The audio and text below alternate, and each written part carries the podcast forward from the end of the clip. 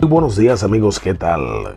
Hoy es jueves 24 de septiembre del año 2020.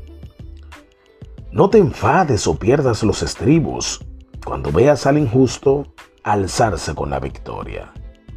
En la vida, en distintas ocasiones, vemos a personas que triunfan sin ser merecedoras de ese éxito.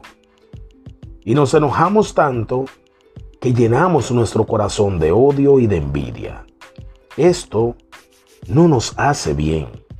Enfócate en lo que Dios puso para ti y alégrate, porque si crees que tu prójimo no es merecedor de esa alegría, triunfo victoria, imagina lo que tu Padre Celestial tiene reservado para ti.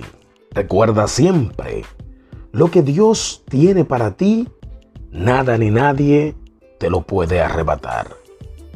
Trabaja arduo y constante en todos tus proyectos.